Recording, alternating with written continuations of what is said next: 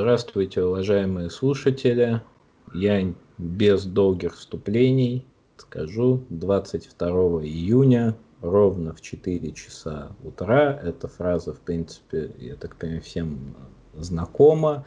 Мы немножко эту дату пропустили, за что отдельно извиняемся. Но, тем не менее, лучше поздно, чем никогда. Наша сегодняшняя тема 22 июня. Здравствуйте, уважаемые слушатели. Здравствуйте, Леонид Александрович. Вам слово. Да, добрый день. Значит, я просто у меня обязательство некое сделать эту передачу. Давно обещал.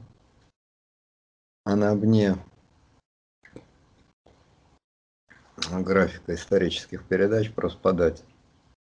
Но я заболел, соответственно, не мог это сделать. У меня было несколько статей на эту тему в российской газете. Я их заранее заготовил. Вот, значит, эм, ну и сейчас я попробую коротенько, поскольку все-таки селенки не те. Я, можно сказать, раненый инвалид ковидной войны. Вот, тем не менее, попробую, значит, коротенько рассказать, что я по этому поводу думаю, о чем, собственно, я хотел рассказать, чего я к привязался к этой. Значит, во-первых, 22 июня ровно в 4 часа, это миф, военные действия начались отнюдь не ровно в 4 часа, а там где-то в 3.15, в 3.15, в 3.30. Вот, значит, 4 просто круглое, ну, круглое, да. 4 часа вроде бы действительно Киев бомбили, насколько я понимаю. Значит, сама дата 22 июня тоже не случайная, поскольку 22 июня 40 года Э, Франция капитулировала в Компьень. И естественно, что Гитлер, который был человек э, мистический, магический, нумерологический, всякий такой, он, значит, э, такую дату упускать не хотел. Но это вот чисто такая фактическая сторона.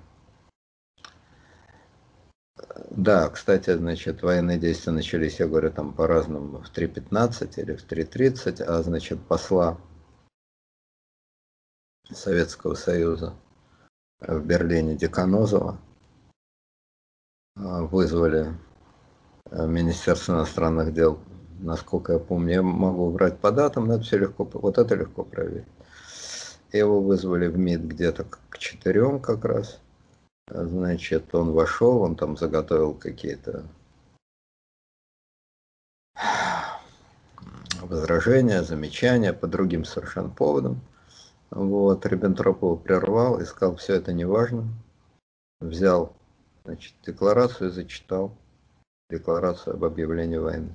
А я вот немножко другую версию слышал, что Риббентроп ну, это опять же со слов Владимира Георгиевича, не знаю, насколько ему можно верить, что он лицемерно там лил слезы, говорил, что вот он до последнего не хотел войны, что вот эта вот вынужденность, простите нас, пожалуйста, великодушно, но мы вас начнем бомбить. А кто такой Владимир Георгиевич? Деканозов, Деканозов. Ну уж не знаю. Я читал, вот я склонен верить той версии, которая описана в классической книжке Ширера значит, Уильяма Шеррера «Взлет и падение Третьего Рейха». Согласно... Ну, просто Деканозов присутствовал, а Ширер-то нет, другое дело, врал ли Деканозов. Вот. У Деканозова-то мотивы врать были, а у Ширера никаких. Кроме того, кроме э, Деканозова, там присутствовали свидетели, то есть Риббентроп по-русски не говорил, а Деканозов по-немецки не говорил были переводчики, они сказали, что Риббентроп с ледяным выражением лица прервал его какие-то слова, сказал, все совершенно неважно, и прочитал ему официальный текст декларации. После этого Деканозов, значит, ну, был ошеломлен, хотя сам был чекист и довольно свирепый. Вот, он, значит, встал, э, руки не протянул, естественно, небрежно поклонился и вышел.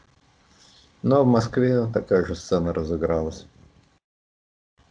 значит, между э, Шуленбургом, немецким послом, и Молотовым. Тут вот есть действительно версия такая ходячая, очень популярная, что Шуленбург чуть не плакал, Не знаю. Вот свидетельство официальное, э, зафиксированное, заключается в том, что, не знаю, плакал Шоленбург или не плакал.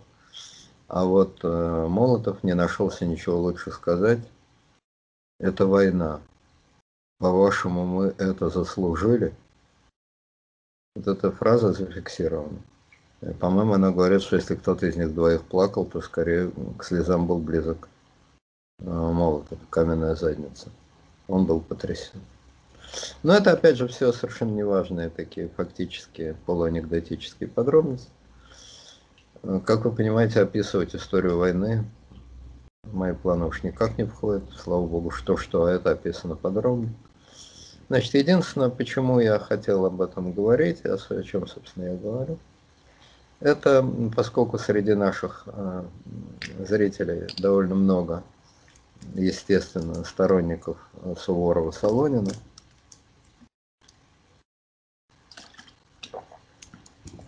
они довольно энергичные, это по нынешним временам, вот этот дискурс Суворова-Солонина, он в определенных кругах э, почти официальный, крайней мере, более популярный, чем традиционный школьный ответ на эти вопросы. Традиционный школьный ответ на вопрос, так зачем все-таки произошла война, почему Советский Союз оказался неподготовленным и так далее, это традиционный школьный ответ, который идет от советской пропаганды 1941 года.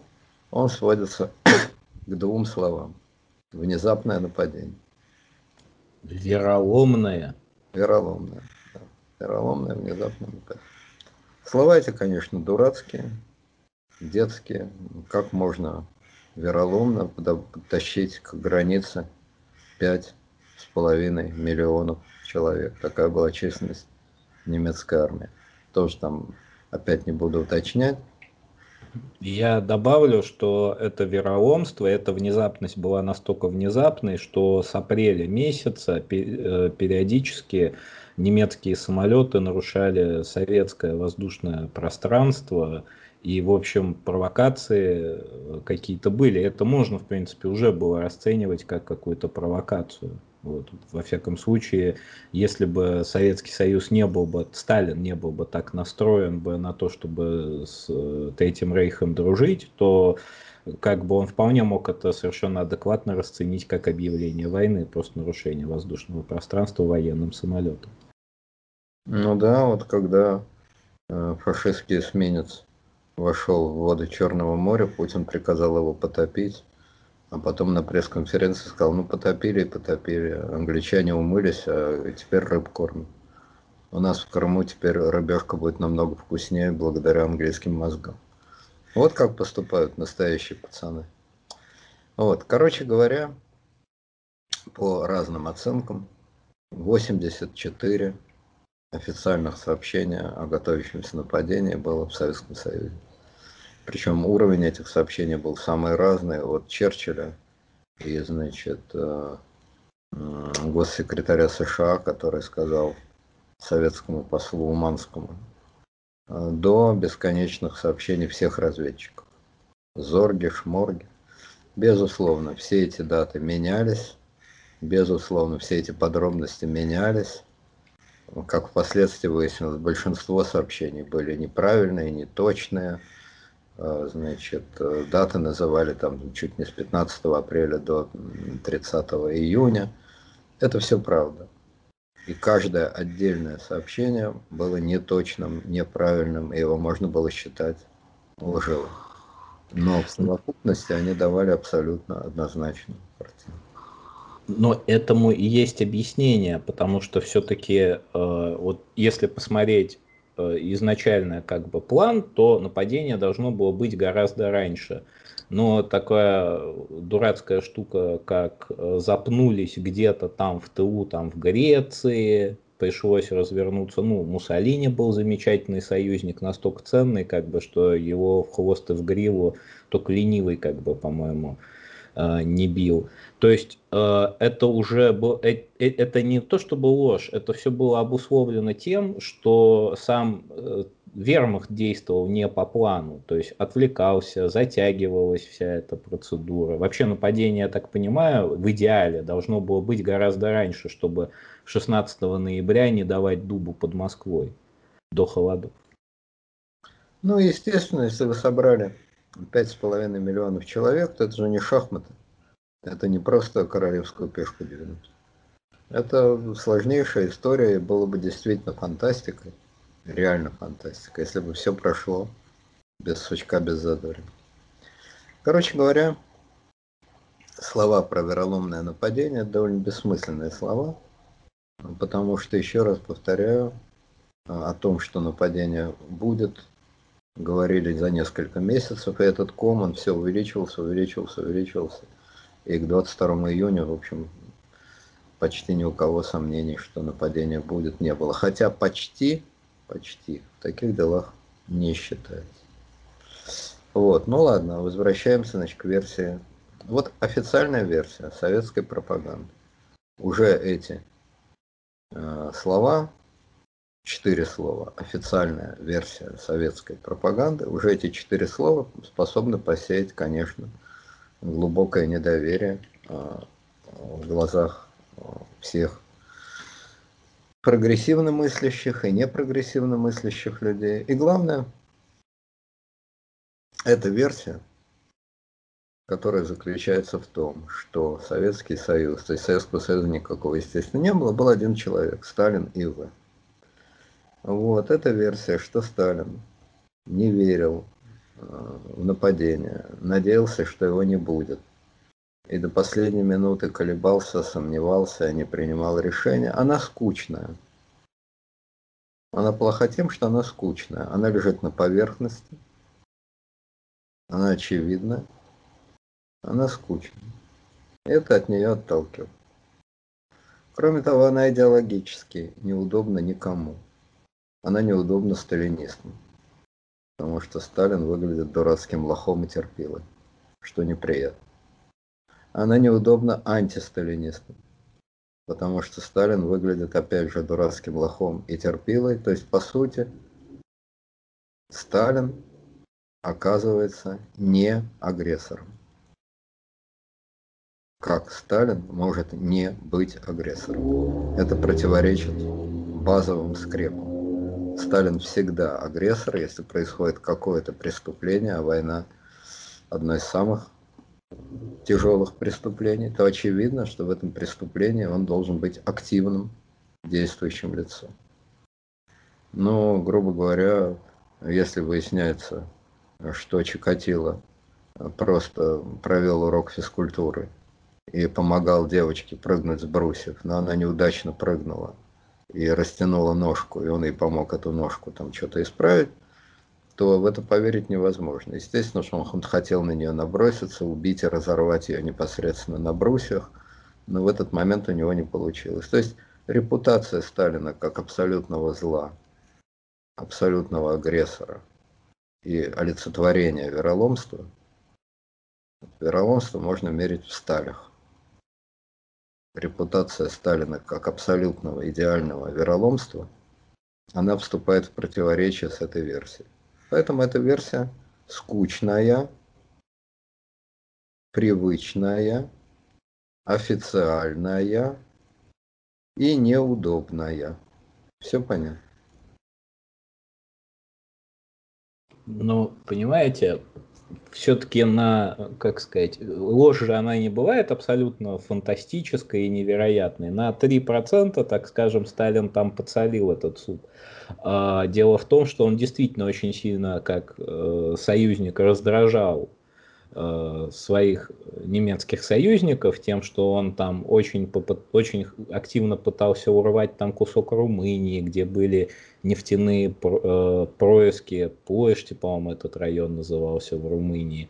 В общем, он очень раздражал своим присоединением вот этой Бессарабии, Северной Буковины.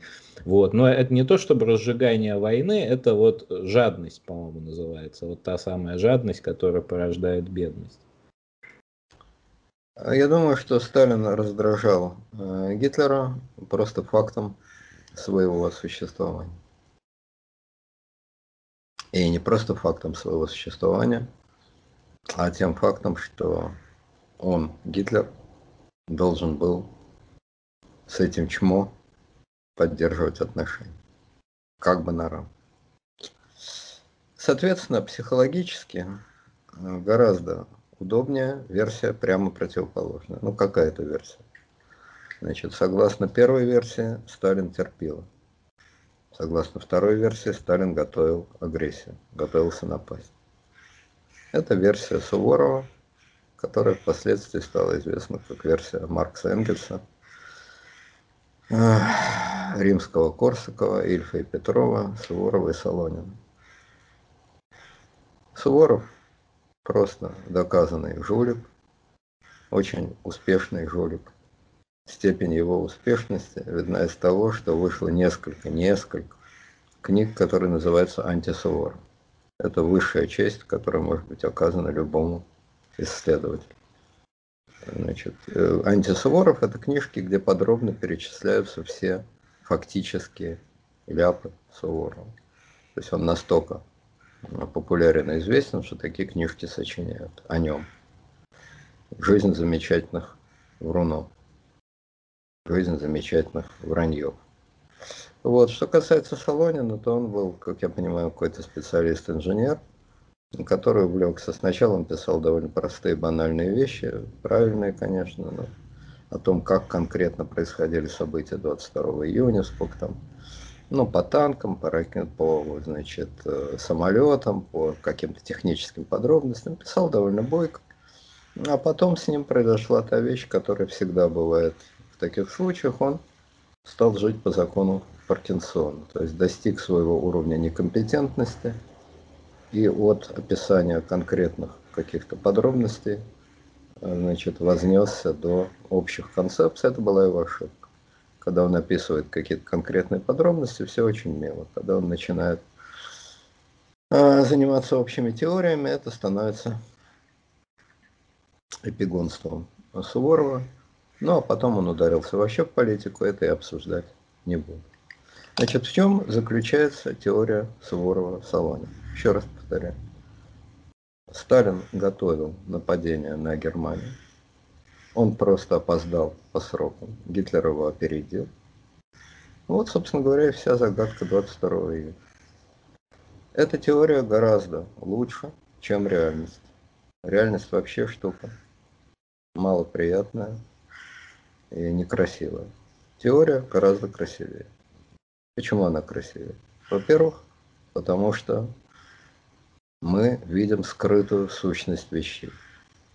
Это не официальная советская пропаганда, это снятие маски, и под этой маской мы видим реальность. Во-вторых, это хорошо организованная реальность. Что значит хорошо организованная? Это значит, что она симметричная.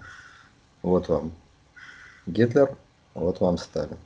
Один готовился напасть на другого, и другой готовился напасть на этого. Появляется конфликт хорошо организованный конфликт. Идея симметрии. Идея хорошего гештальта. Красивого, хорошего гештальта.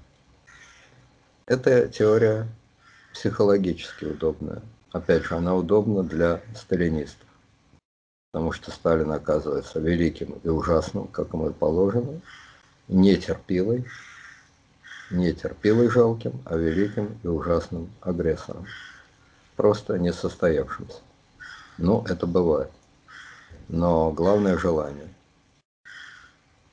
Сталина не ограбили на улице, а он сам шел грабить. Но просто так получилось, что он споткнулся там а водопроводную трубу, упал, отмычки выпали, раздался страшный грохот. Но это все-таки гораздо лучше, чем если он просто гулял, собачку выгуливал, правильно? Значит, для сталинистов у Сталина есть алиби. Алиби великого и алиби ужасного. И таким образом его образ не становится жалким и глупым. Для антисталинистов это тем более хорошо. Во-первых, опровергается официальная государственная точка зрения, что уже приятно. Во-вторых, Сталин опять же оказывается только не великим и ужасным, а ужасным и великим. Он подтверждает свою репутацию точно такого же, как Гитлер, точно такого же агрессора, точно такого же преступника. Вор у вора, дубинку украл. То есть это красивый, симметричный, обоюдный гештальт. Плюс еще и раскрытие тайны, раскрытие глубоких тайных причин и так далее. То есть по всем этим эстетическим, психологическим и политическим причинам конспирологическая теория гораздо удобнее, чем унылая и скучная реальность. Ну хорошо, но ведь было у Сталина, к Сталину были вопросы, и даже вот и без этого, понимаете, вот генерал Дмитрий Павлов, генерал Кирпонос, там, это все очень-очень большие вопросы, прежде всего кадровой политики в армии и к репрессиям там в высшем составе РКК, который он провел. Но неужели этого не хватает, чтобы просто закрыть гештальт и сказать, ну вот этот вот э, усатый ничтожество. Зачем еще сверх что-то придумывать-то? И так хватало за что?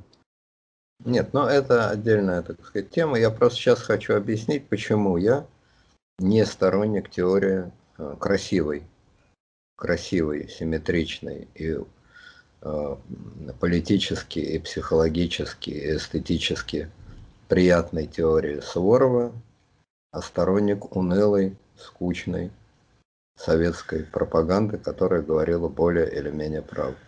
Значит, почему, с моей точки зрения, теория Суворова-Солонина не правда? Первое. Для того, чтобы готовить нападение на Германию, возможно, два мотива.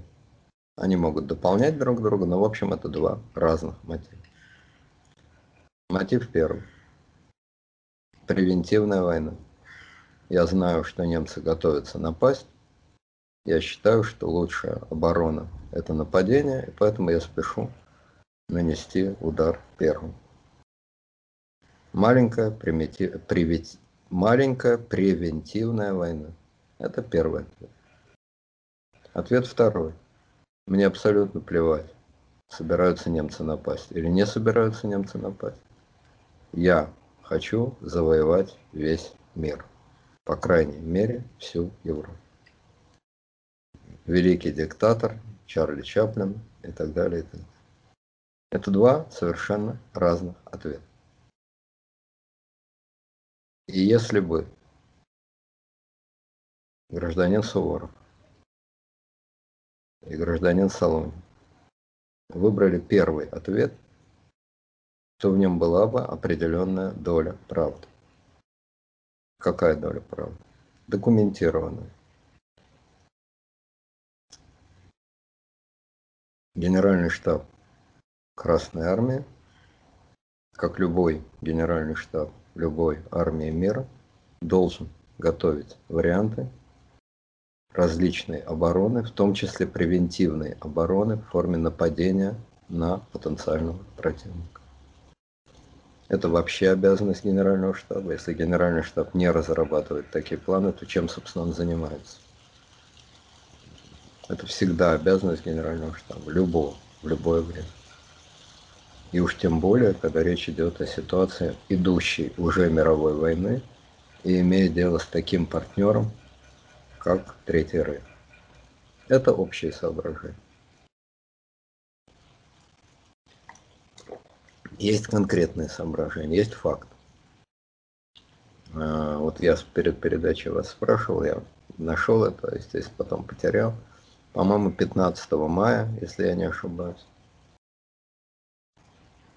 15 мая 1941 года начальник генерального штаба, то есть Жуков, представил Сталину документ под названием «Стратегич... «Соображения по стратегическому развертыванию советских войск». Как-то так. Это легко установить по... в интернете. Значит, там ре... Пикантность заключается в том, что в своих воспоминаниях Жуков об этом не пишет. Во всяком случае, в том издании своих воспоминаний, которые я читал. Это издание первое, 71 года. Но это и не Жуков их писал. Это не важно, читать-то он их читал все-таки. Он этот факт скрывает.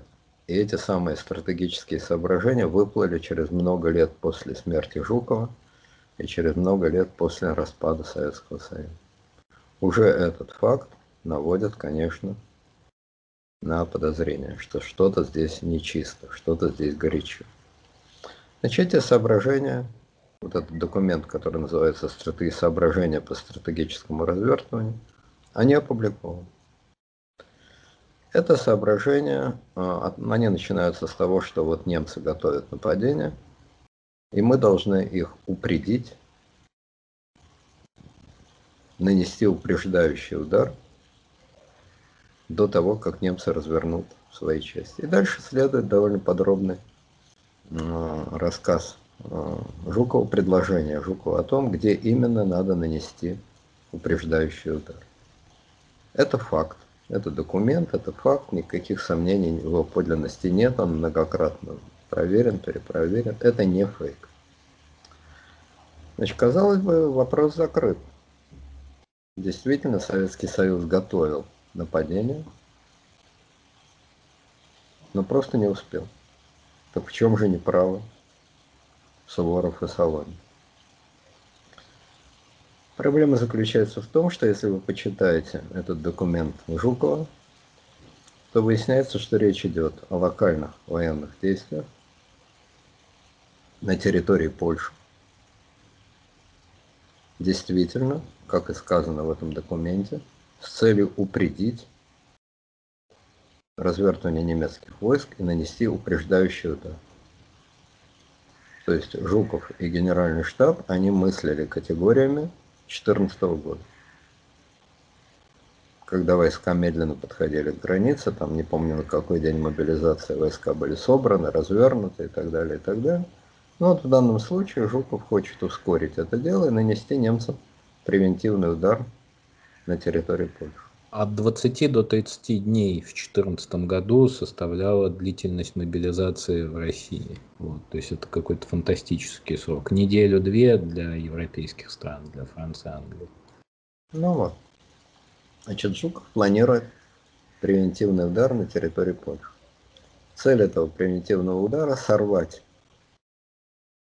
немецкое наступление, вынудить немцев перейти к обороне, а дальше? А дальше что будет, то и будет. Начнутся переговоры, ну и так далее, и так далее. Это горизонт стратегического планирования Жукова, как территориальный в пределах Польши, так и временной в пределах некоторого срока. Цель – не дать немцам напасть. Это действительно классический пример превентивной обороны. Обороны путем нападения на противника.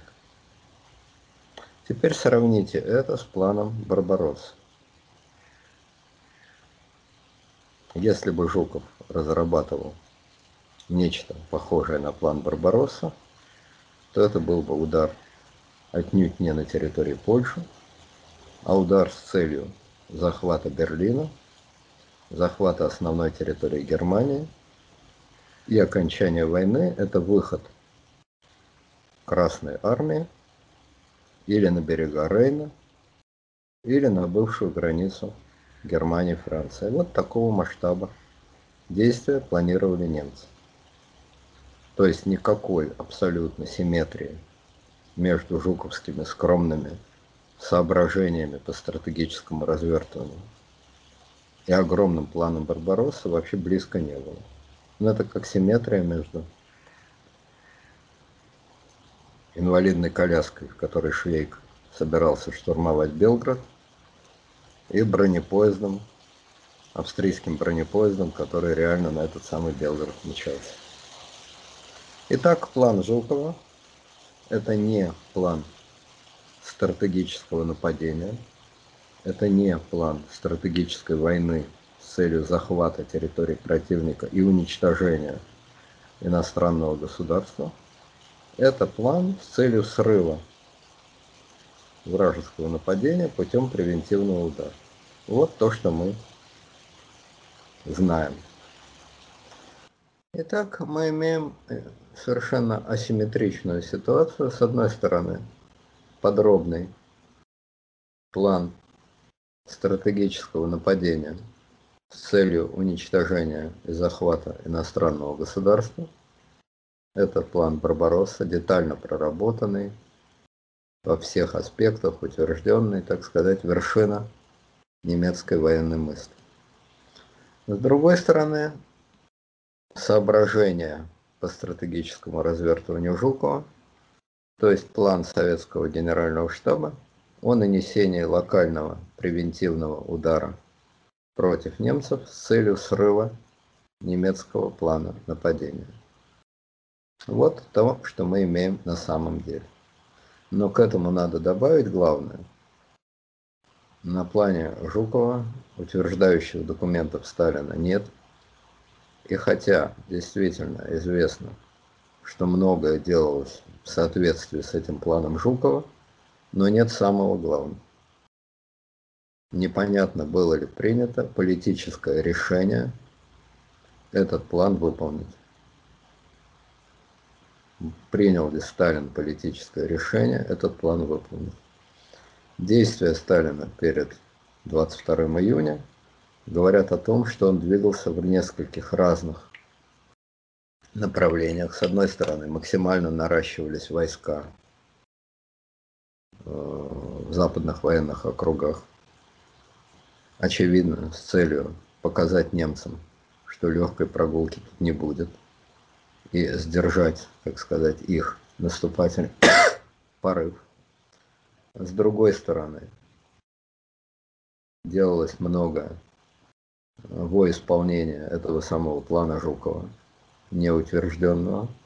И с третьей стороны велось мирное наступление на Германию, о чем я скажу чуть ниже.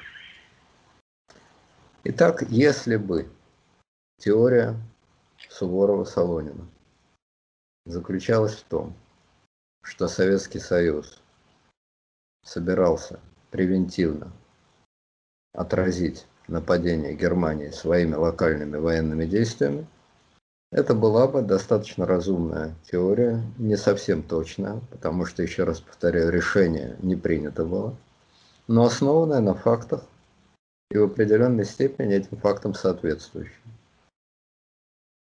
Больше того, можно было бы предположить гипотетически, что что-то подобное Сталин, может быть, при определенных обстоятельствах попробовал бы сделать. Но это очень скучная, как сама реальность. Очень скучная, маленькая, локальная, недоказанная гипотеза. На ней ни известности, ни славы, ни денег не сделаешь. У Суворова есть нечто абсолютно не имеющее к этому никакого отношения. Он придумал, что у Сталина был свой план Барбаросса, а именно план отнюдь не превентивного удара, что за глупость, а план глобального стратегического нападения на Германию с целью уничтожения Третьего Рейха и захвата Европы вплоть до Ла-Манша. До этого плана он придумал свое Суворово название «Ледокол». А именно, немцы, воюя с Францией, с Англией, раскалывают западный капиталистический мир, взламывают западный капиталистический мир как ледокол. И тем самым прокладывают дорогу советским войскам, которые ударят в тыл немцам и воспользуются плодами немецких побед. Это план Барбаросса в исполнении Суворова, Солонина. Но поскольку в распоряжении Суворова и Солонина не было немецкого генерального штаба, то план Барбаросса у них не получился. Их план Барбаросса не имеет вообще никакого отношения к реальности. В отличие от, еще раз повторяю, вполне реального, скромного, неутвержденного но намеченного плана Жукова, который был одним из многих возможных вариантов развития событий. На чем основана теория Барбаросса Суворова Солонина? Я опускаю всю эту историю с тем, какие там гусеницы, какое было вооружение, что у Советского Союза было чисто наступательное вооружение. Тех, кто этим интересуется, я отсылаю к книжкам антисуворов, там подробно рассказано, какое вооружение чисто оборонительное, какое не чисто оборонительное, к делу не относится. Теория Суворова не техническая, не про гусеницы танков, она политическая. Советский Союз был навострен на мировую революцию. Сталин хотел завоевать весь мир. Его цель была мировая революция, и он воспользовался, хотел воспользоваться благоприятной обстановкой. Ну, дальше начинается уже совершеннейшая фантастика, что гениально просчитав планы Гитлера, он, Сталин, спровоцировал первую, э, Вторую мировую войну, там, ну и так далее, и так далее. В общем, цель мировая революция, мировое господство и захват Западной Европы. И доминирование Советского Союза во всей Евразии. Вот величественный план Суворова-Солонина, Барбаросса от Суворова.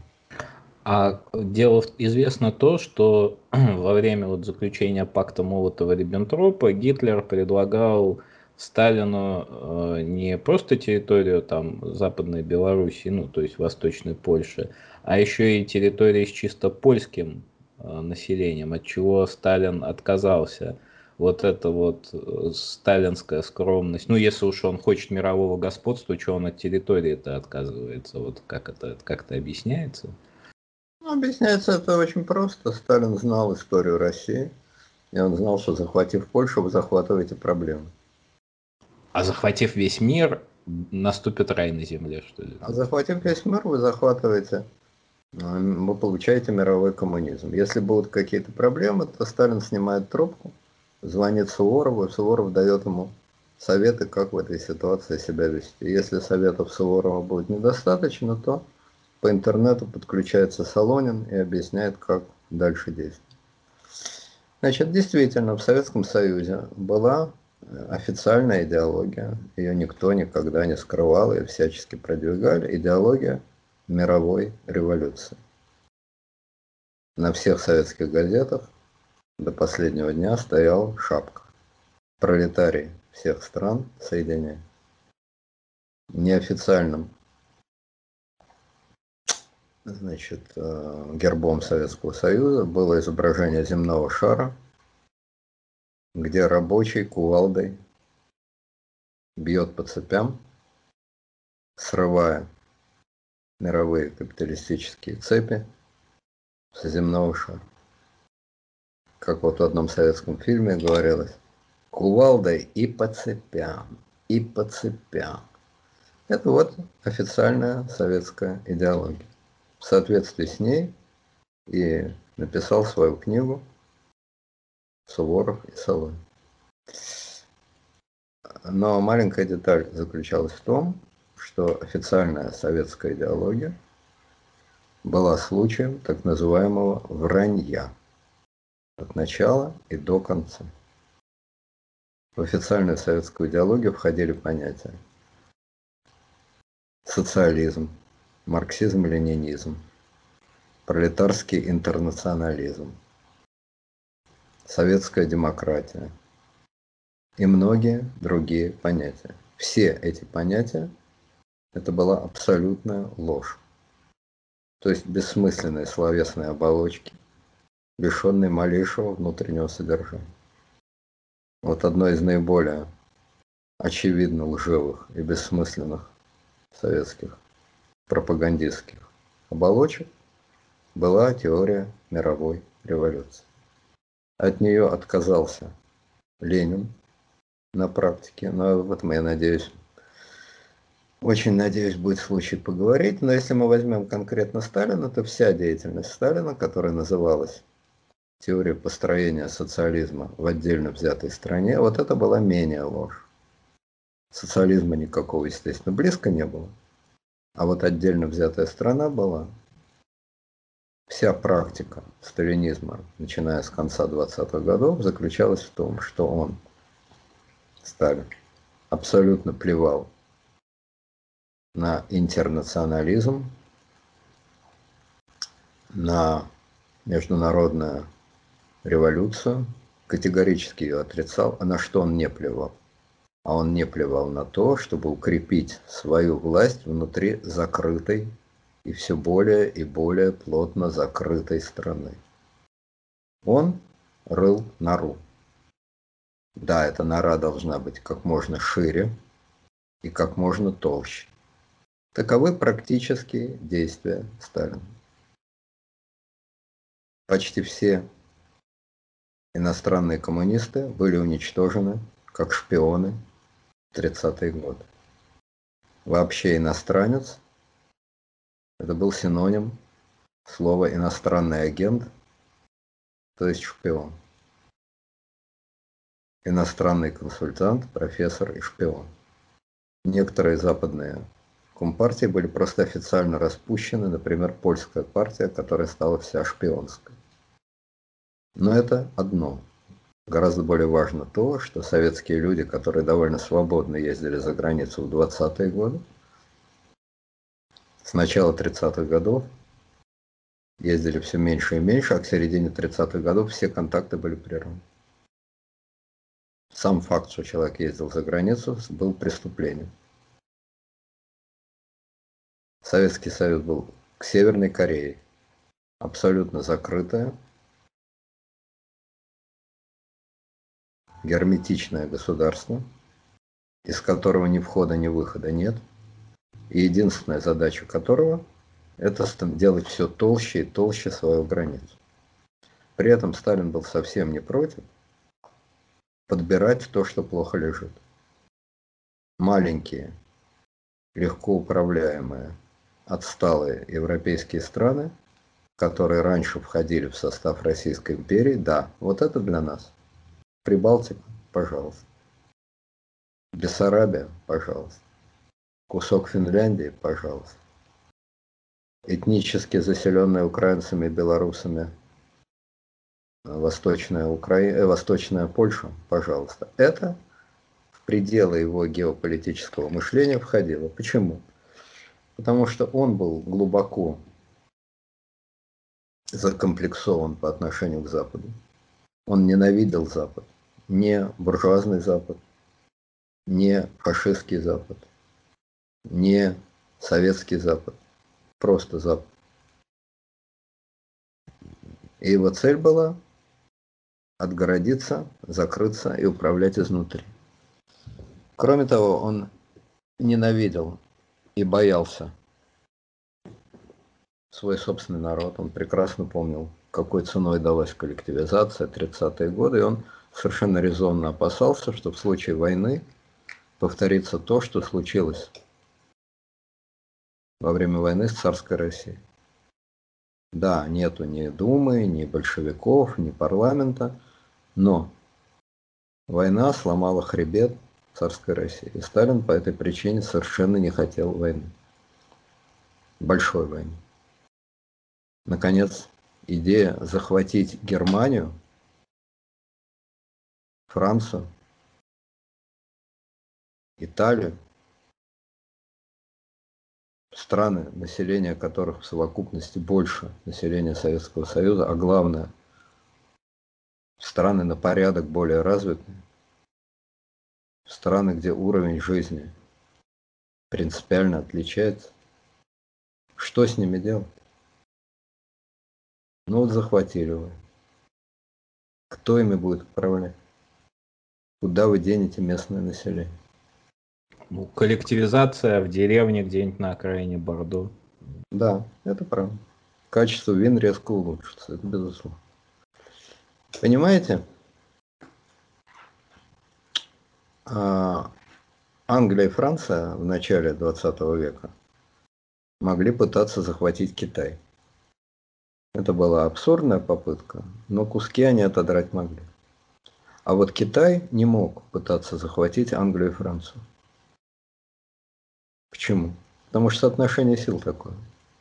Это при том, что население Китая в разы больше, чем Англия и Франция. И при том, что китайцы чем-чем, а комплексом национальной неполноценности никогда не страдали. Советский Союз физически, психологически, морально не мог захватывать крупные западные страны. И самое главное то, что Сталин это прекрасно понимал, и именно поэтому рубил концы, отгораживаясь от Запада и превращая Советский Союз в Северную Корею.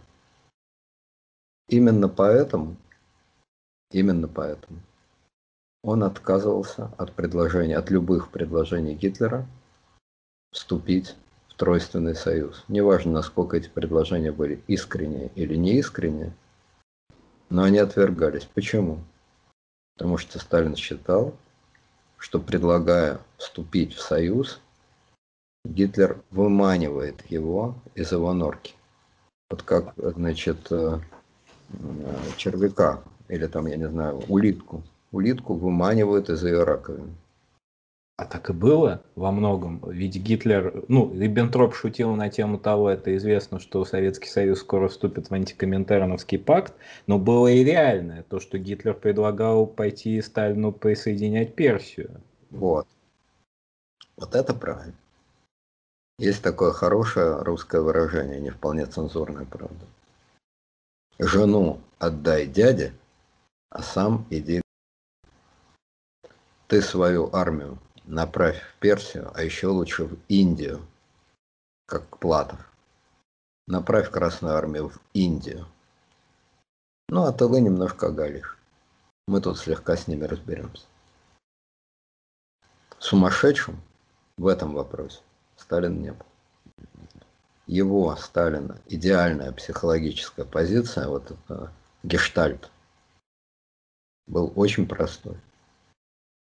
Психологическая позиция Сталина была позицией Гарри Трумана.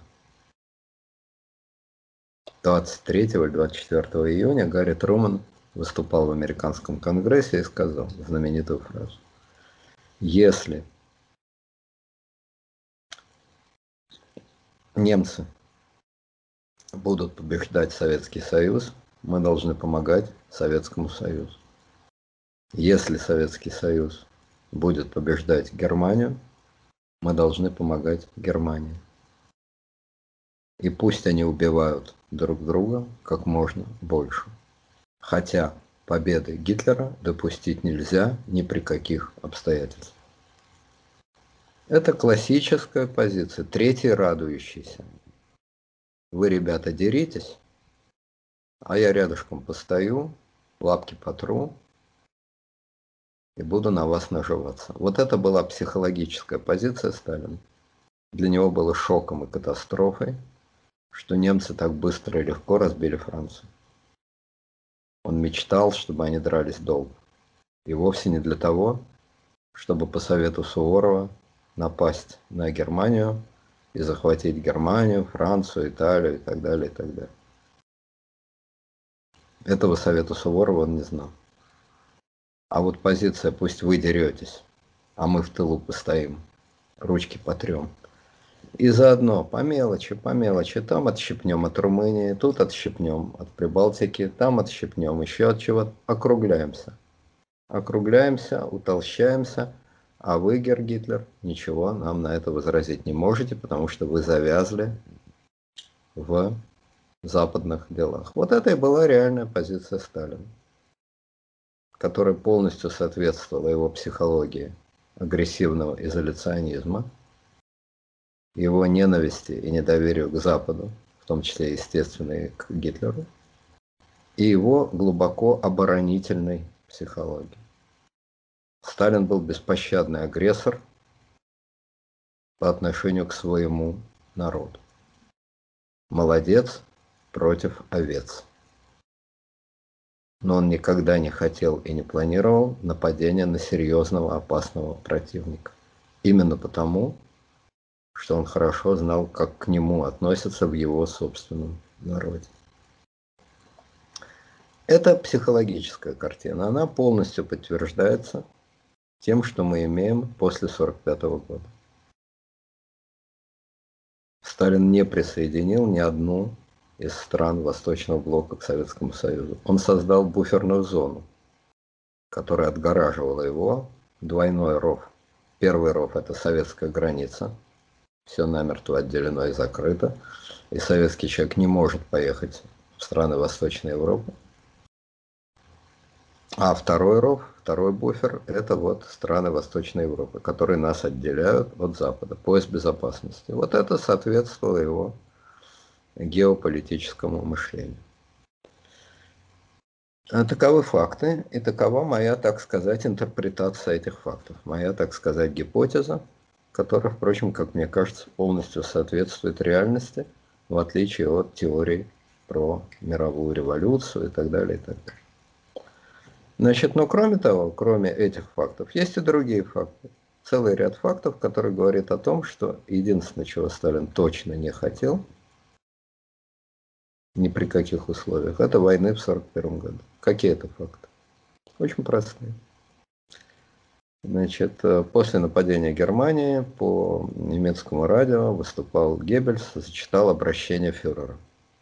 Надо сказать, удивительно скучное, серое, глупое, даже странное. Геббельс был вообще такой довольно бойкий. А тут такое скучнейшее, просто скучнейшее обращение. Но тем не менее. Значит, в чем суть этого обращения? Ну, естественно, немцы обвиняют, э, что Советский Союз готовил нападение, но обвиняют очень косвенно. Прямых таких слов, что Советский Союз готовит нападение, там нет. Нет. Есть вранье про то, что советские войска систематически нарушают границу, что советские самолеты летают над э, территорией Польши. Абсолютное вранье, был жесточайший приказ не летать. Более того, там есть даже утверждение о каком-то военном конфликте, о боевых действиях, которые были 17-18 июня. То есть советские войска напали 17-18 июня на что-то, и немцы отбивались. Я по своей наивности думаю, ну не может же Геббельс врать. Ну, не такой человек, чтобы глупость написать как-то. Значит, что-то было.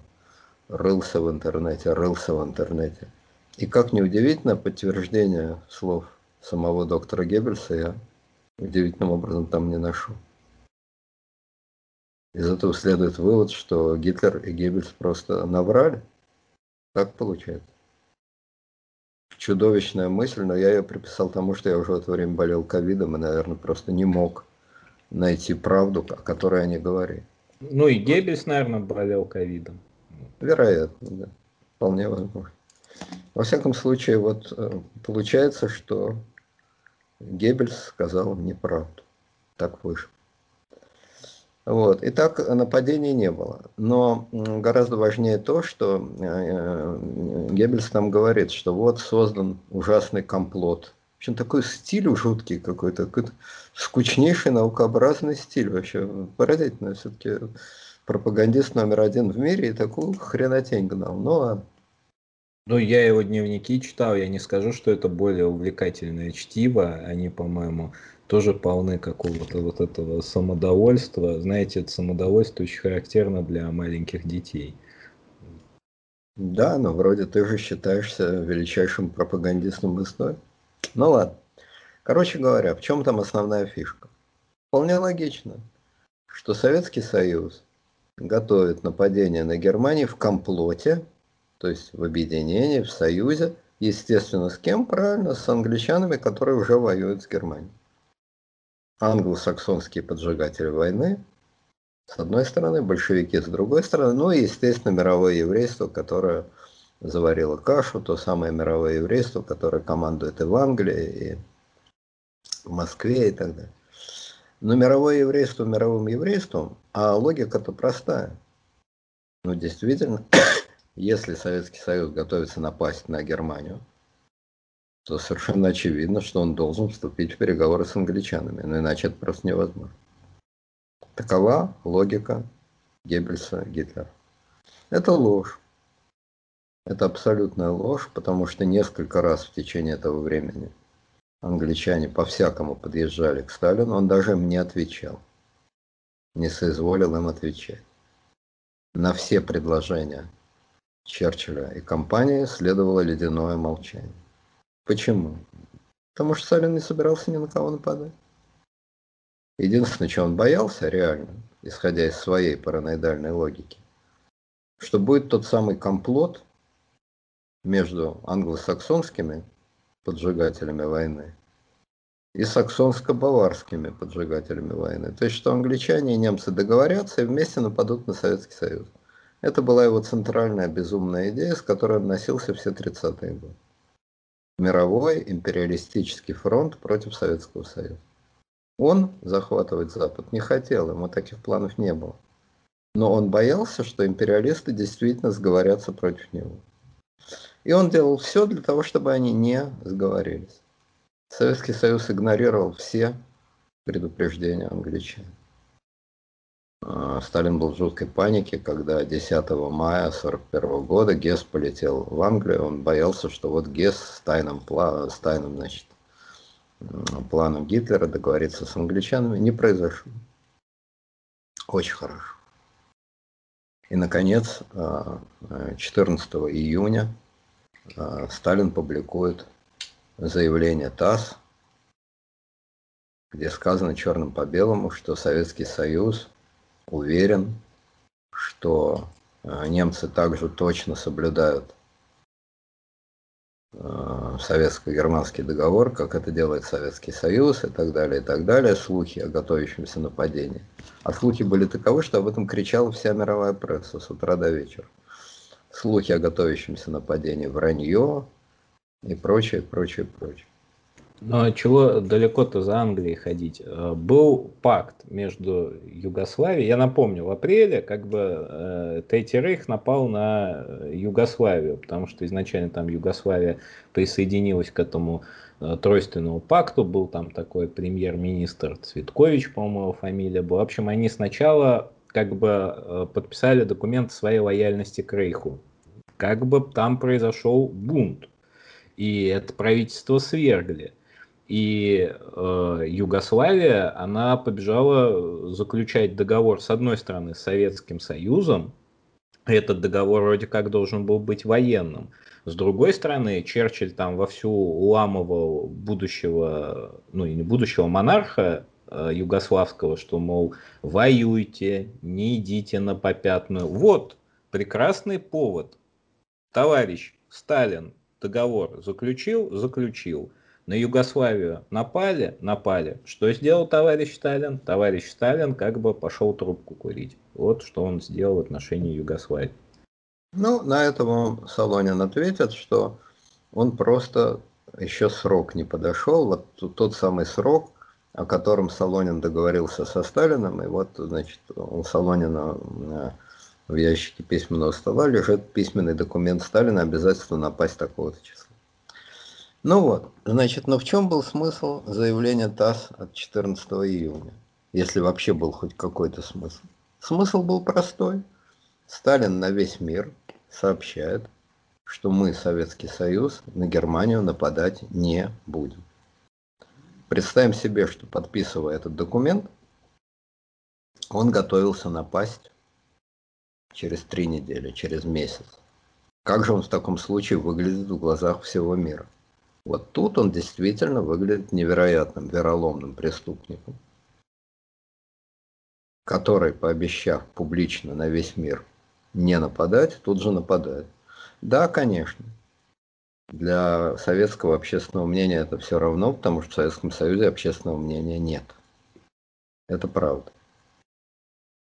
Но зато на Западе, в соответствии с взглядами а, Сталина, есть очень сильное нацистское лобби в Англии, в Америке и так далее. И если ты сначала подписал заявление, что ты нападать не собираешься, и буквально через месяц напал, то это лобби, естественно, сделает все, для того, чтобы или не дать англичанам и американцам вступить с тобой в союз, или даже более того, после такого чудовищного вероломства, которое ты продемонстрировал, они могут объединиться с Германией. Ну, на что вам с ровным счетом Суворов бы сказал, а что Сталину впервые, что ли, он первый день замужем, он на Финляндию напал, напал, нормально, нормально. Да. Вероломно. С той только разницей, что он перед этим не писал э, договор, э, заявление о том, что Советский Союз не имеет никаких претензий к Финляндии. Нападение на Финляндию он осуществил один, и ему союзники для нападения на Финляндию не требовались. А если ты нападаешь на Германию, публично заявив, что я этого делать не буду, то союзники тебе в таком деле очень даже не помешают. А ты делаешь все от тебя зависящее для того, чтобы таких союзников у тебя не было. То есть максимально ставишь палки в колеса самой возможности чтобы с тобой на Западе договаривались. И то, это я и называю мирное наступление Сталина. Игнорирование любых предложений англичан о чем-то договориться. То есть игнорирование того самого, о чем говорили Геббельс и Гитлер. Комплота между Англией и, Советского, и Советским Союзом. Этого комплота не было. И не было исключительно по инициативе Сталина но было нечто прямо противоположное. Публичное заявление, вот в частности это заявление ТАСС, о том, что Советский Союз свято соблюдает все условия договора с Англией. Итак, Сталину незачем нападать на Европу, потому что захватить и удержать Европу невозможно. Это раз. Сталин отказывается договариваться с англичанами, единственными и необходимыми потенциальными союзниками против Гитлера. Это два. Не утверждается, не подписывается даже скромные стратегические соображения Жукова. Это три. Далее. 22-21 июня, когда уже кричали... Да, еще один очень интересный документ начальник э, разведки генерального штаба э, генерал Голиков. Э, в конце марта представляет Сталину очередной доклад о положении дел. Там подробно расписано возможности нападения Германии, вероятности и так далее, и так далее. Какой вывод делает генерал Голиков из этого подробного изложения? Считать, что слухи о нападении Германии на Советский Союз есть провокация – английской, а возможно даже германской стороны. Почему Голиков делает такой вывод? Потому что он сумасшедший? Нет. Именно потому что он нормальный. Голиков знает, что его цель написать хозяину то, что хозяин хочет прочитать. И он пишет хозяину то, что хозяин хочет прочитать а хозяин хочет прочитать, что никакой войны не будет, а разговоры о войне – это английская провокация. И Голиков это делает. И угадал. Абсолютно на сто процентов угадал. За такие шутки, которые делал Голиков перед войной, его должны были расстрелять 22 июня. В крайнем случае 23 июня. А его не только пальцем не тронули, но он благополучно дожил до маршала Советского Союза. Потому что стратег умел лезать туда и так, как начальству надо. Сталин не хочет слышать про войну, не хочет слышать про нападение, и Голиков ему говорит, и не будет. Вы, как всегда, оказались правы. Одновременно, конечно, Сталин нервничает информация это идет, у него в голове раздвоение сознания. С одной стороны, он твердо занял исключительно удобную для себя лично психологическую позицию третьего радующегося. Я сижу в норе, я закрыт, я сделал рокировку, а они на доске пусть там бегают, дерутся, а я закрыт. Удобно? Удобно. Привычно? Привычно. Приятно? Приятно. Но, но полностью игнорировать внешний мир он тоже не может. И поэтому он страшно нервничает. Информация идет непрерывно потоком. Завтра, завтра, завтра, завтра, завтра опять ничего не происходит. Значит, послезавтра напряжение нарастает. И вот, наконец, 21 июня, значит,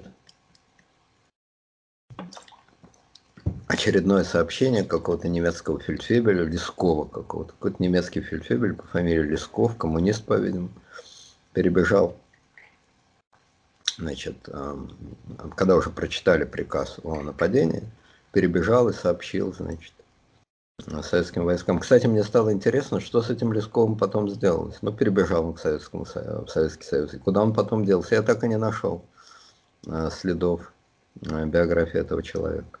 Ну, а то информация из лагерей фильтрации, как бы, это не очень щедро поступала, поэтому, скорее всего, он, как настоящий коммунист, закончил свою жизнь по-коммунистически у стенки с пулей в голове. Ну, весьма возможно, весьма возможно. А во всяком случае, значит, дальше происходит совершенно фантастическая история, она многократно описана, что, значит, Тимошенко и Жуков приходят к Сталину, говорят, вот этот Лесков – Э, Сталин задумчиво говорит, а не подбросили ли немцы нам этого провокатора? На что, согласно мемуарам э, Жукова, Тимошенко внезапно открыл рот и сказал то, чего хозяин слышать не хотел, а именно нет, считаем, что перебежчик говорит правду. Как уж Тимошенко рискнул, ну, по-видимому, был настолько уверен, что война сейчас, что врать в этой ситуации он не посмел. А, Сталин говорит, хорошо, подготовьте приказ. Подготавливается идиотский приказ, возможны провокации, занять скрытно, значит, советские войска должны скрытно занять там огневые рубежи, на провокации не поддаваться, но быть на чеку. Ну, что это означает? На провокации не поддаваться. Понятно. Вас стреляют, вы молчите. Логично. Но при этом быть на чеку. То есть вас стреляют, а вы на чеку. Так что ли? Вы не расслабленно сидите, пиво пьете, но вы на чеку. Выстрелили, я на чеку. Еще раз выстрелили, я опять на чеку. А, предложив на провокации не поддаваться и быть на чеку, Сталин уехал спать на ближнюю дачу. И вот отнюдь не ровно в 4 часа, а значит в 3 часа Жукову, который сидел в генштабе, пошли косяком информация о том, что немцы бомбят, летят самолеты, значит, огромная армада самолетов приближается к, со стороны Черного моря. И дальше происходит вот такая действительно трагикомическая ситуация, когда э, Сталин, э, когда Жуков звонит Сталину, он пишет в мемуарах, звоню, никто не подходит к трубке. Звоню непрерывно, это значит с трех до полчетвертого. Наконец слышу сонный голос генерала охраны, то есть Власика. И Жуков крикнул историческую фразу, как значит, написано их. «Разбуди Сталина». «Разбуди Сталина». Но Сталин не хотел просыпаться. Вот это и была его трагедия. Он не хотел просыпаться. Немцы бомбили, немцы стреляли, немцы то, немцы все, а он хотел спать. Несмотря ни на что, он хотел спать под этими бомбами. Ну вот встретились они, значит, в Кремле, и издается приказ номер два Наркомата обороны. Изумительный документ. В ответ на неслыханное по наглости нападение немецких войск поэма. Странно, что не в рифму. Хоть бы стихи, что ли, написали. Там такое длинное публицистическое вступление непонятно к кому обращенное, к Гитлеру, к Геббельсу, к Господу Богу. К кому они апеллируют этими истерическими воплями? Неслыханная по наглости. Ну хорошо, неслыханная по наглости. Так что в ответ на неслыханная по наглости? На наглый выпад бухгалтера Кукушкинда, потребовавшего внеурочной выплаты зарплаты, мы, геркулесовцы, как один человек ответим. Чем же вы ответите? А ответят они вот чем. Немецкое нападение отбить, границу не переходить, немцев бомбить на глубину не более 100-150 километров. Бомбить ли Кенигсберг будет отдельное решение командования. Вот это и есть железное доказательство теории Суворова-Солонина о том, что Сталин готовил нападение на Германию таким образом. Границу не переходить, бомбить на глубину 100-150 километров и с помощью этих бомбардировок захватить Германию, Францию, Западную Европу и стать господином мира. Такова суть теории Солонина, Суворова, и, вернее, Суворова Солонина. Вот, собственно говоря, я извиняюсь за такой длинный рассказ, но вот это вот та фактическая часть, которую я хотел рассказать, поскольку у меня было некое моральное обязательство изложить свою точку зрения на эти события. Моя точка зрения, еще раз повторяю, абсолютно не оригинальна. Это банальная школьная теория о том внезапном вероломном нападении, которое устроил себе лично Сталин который не хотел, чтобы его разбудили. Он хотел спать в удивительно удобной позиции. Вы деретесь, а я третий спящий. Но и сопротивлялся крику «Разбуди Сталина». Не будился, но в конце концов пришлось пробудиться. Хорошо как-то хочется подытожить словами маршала Тимошенко, э, великого стратега, такого же великого, как Климент Ефремович Ворошилов, э, как-то на предложение начать преподавать стратегию ну, в Академии Генштаба, он сказал, какая стратегия? Стратегия – это дело исключительно товарища Сталина. Вот стратегия товарища Сталина, она, по-моему, блестяще себя показала вот, в, в течение всего хода войны.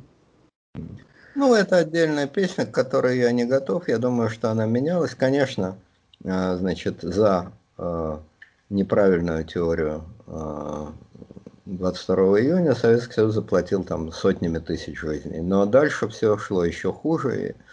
И, и только тогда, когда Сталин прекратил реально оперативно командовать, оперативно и занялся стратегией, то есть занялся работой Путина, переговорами с большими господами, высокими отношениями, э, значит, Труман, э, то есть Труман, Рузвельт, э, Черчилль. Вот когда он перешел на стратегический уровень и предоставил мелочи типа там Сталинградского сражения и так далее техническим специалистам, то дела пошли как будто получше. Тоже не блестяще, но как будто получше. Но это другая история. А в данном случае я хотел выполнить свои обязательства по 22 июня, потому что меня так спрашивали, и получалось, что я вроде что-то такое обещаю и не выполнил. Вот. Да, я бы только поправил, не сотни тысяч, уж миллионы, учитывая то, что там больше трех миллионов в плен э, попало там и Уманский котел в самом начале, и большинство из них погибло. В общем, да, очень дорого стоила эта стратегия, вот и весь вывод, который можно подытожить. Уважаемые э, слушатели, подписывайтесь на канал, если вам понравилось, отписывайтесь, если вам не понравилось, ставьте, соответственно, лайки, дизлайки, ждем ваших вопросов. Большое вам спасибо, большое спасибо, Леонид Александрович. Всего доброго. До свидания. Спасибо.